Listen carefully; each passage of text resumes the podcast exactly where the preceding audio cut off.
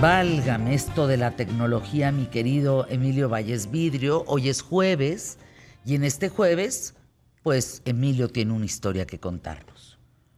Esto de que todo el mundo... El otro día estaba escuchando y quiero... A ver, esta historia, mi querido Emilio. ¿Es cierto que tenemos falsos recuerdos?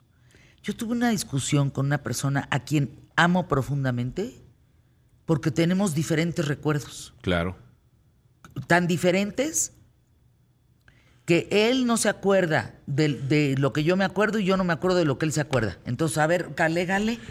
Efectivamente, eso, eso a, todos nos sucede, ¿eh? a todos, a todos, a todos, a todos. Seguramente tendrás episodios en tu memoria de que cuando eras niña te acuerdas que tu papá, tu mamá y todo este asunto, y cuando platicas eh, en, el momento con tu mamá, con tu papá, o platicas eh, ese hecho, no es como tú lo recuerdas, o alguien no lo recuerda como tú lo recuerdas, y entonces te dice, no, no es cierto, no era así, lo que pasa es que fui yo, y entonces empiezan a conversar y entonces se dan cuenta que tienen esos falsos recuerdos, porque esos falsos recuerdos se van reconstruyendo de esos recuerdos que van quedando vacíos.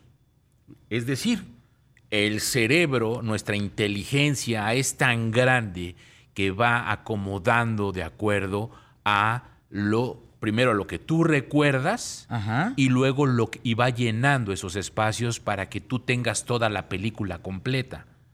Pero no necesariamente es como sucedió.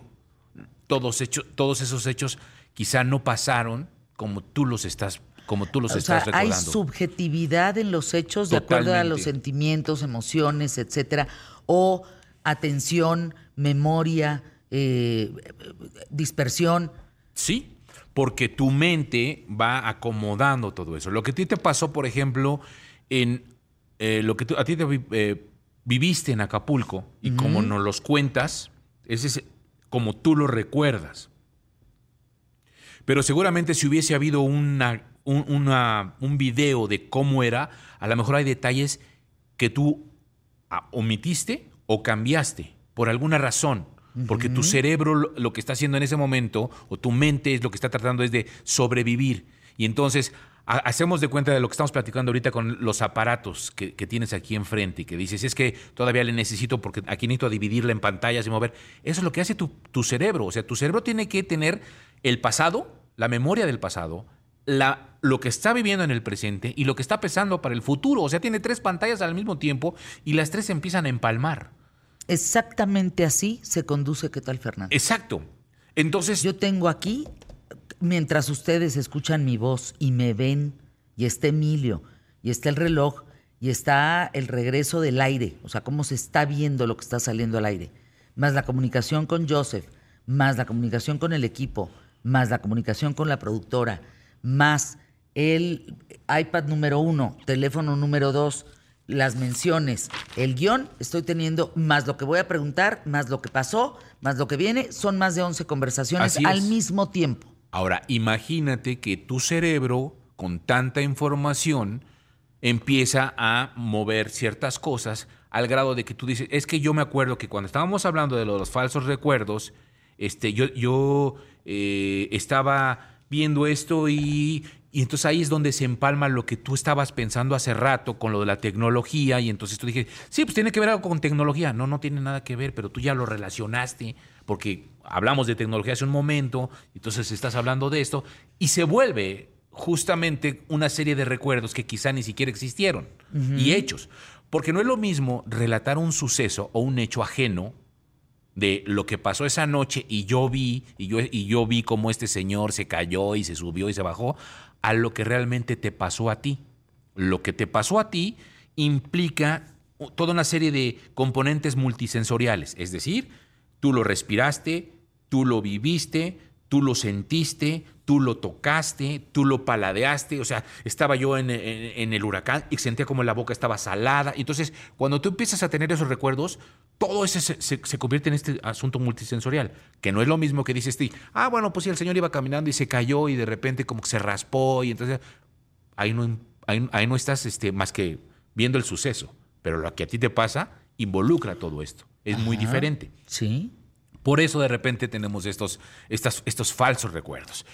Y es algo que se ha venido estudiando mucho dentro de la psicología de los falsos recuerdos, que vale mucho la pena ponerlo en la mesa porque ha sido un asunto muy debatible. ¿Por qué? Porque hay una, una mujer que se llama Julia Shaw, que es eh, conocida por un experimento que realizó. Ella es una investigadora, una psicóloga de la Universidad de Londres, del Colegio de Londres, y ella experimentó con un grupo de, chavitos a los cuales los sentó, platica con los papás y entonces eh, le, eh, tiene una conversación con los papás y luego los sienta a ellos y, y con estos chavitos les empieza a platicar este, y, cómo ha sido tu vida? ¿Y qué has hecho? ¿Y, cómo fue tu niñez? Y todo. Si te acuerdas este, que tú en, algún momento atacaste a uno de tus compañeros con un, con un, con, ah, un, con un arma blanca.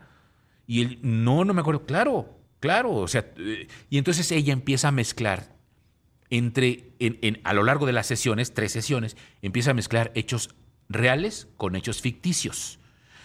Y lo que le dice ella a este grupo de jóvenes es, yo te voy a ayudar a recordar, porque creo que has bloqueado esta parte en la que no te acuerdas que atacaste a uno de tus compañeros. Y entonces lo empieza a decir como entre hechos verdaderos y falsos, con la ayuda de los papás, de, sí tiene un amigo que se llama eh, Adán, y tiene una amiga que se llama Fernanda, y tiene un amigo que se llama Emilio. Entonces le empieza o sea, hay datos falsos y hay otros que y datos verdaderos. Nunca apuñaló Nunca pasó. Nunca lo atacó, pero sí el entorno de la historia te hace pensar que sí pasó porque hay, hay datos que corroboran el tema. Correcto, porque ahí ese día que tú ah, eh, la, atacaste a tu compañero, a este chavo, que no sé cómo se llama, pero estabas con Fernanda.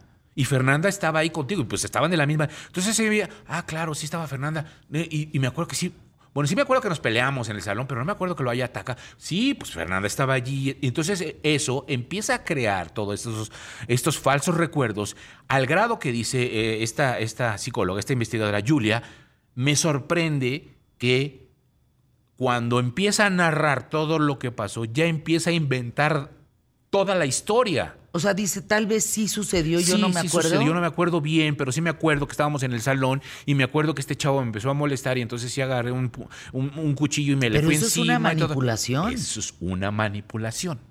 Pero es parte de generar esto. Ahora, ¿por qué ha sido debatible? Porque yo te preguntaría, si ah, ese es un experimento que hace, pero hay otro experimento que hace la Welcome Trust, que hace esta investigación y dice, a ver, vamos a tomar y, pone aquí, y lo hace con mil personas. Y le dice, salud. Y le dice, a ver, vamos a tomar... yo que no quería que se notara. vamos a tomar a una persona y esta persona tiene problemas de obesidad.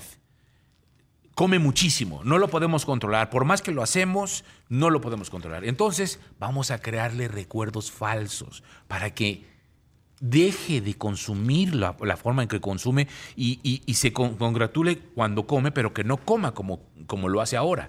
Y entonces le empiezan a meter una serie de, de recuerdos falsos para hacer como una especie de terapia en la que le van metiendo información para que entonces ya no consuma tanta comida.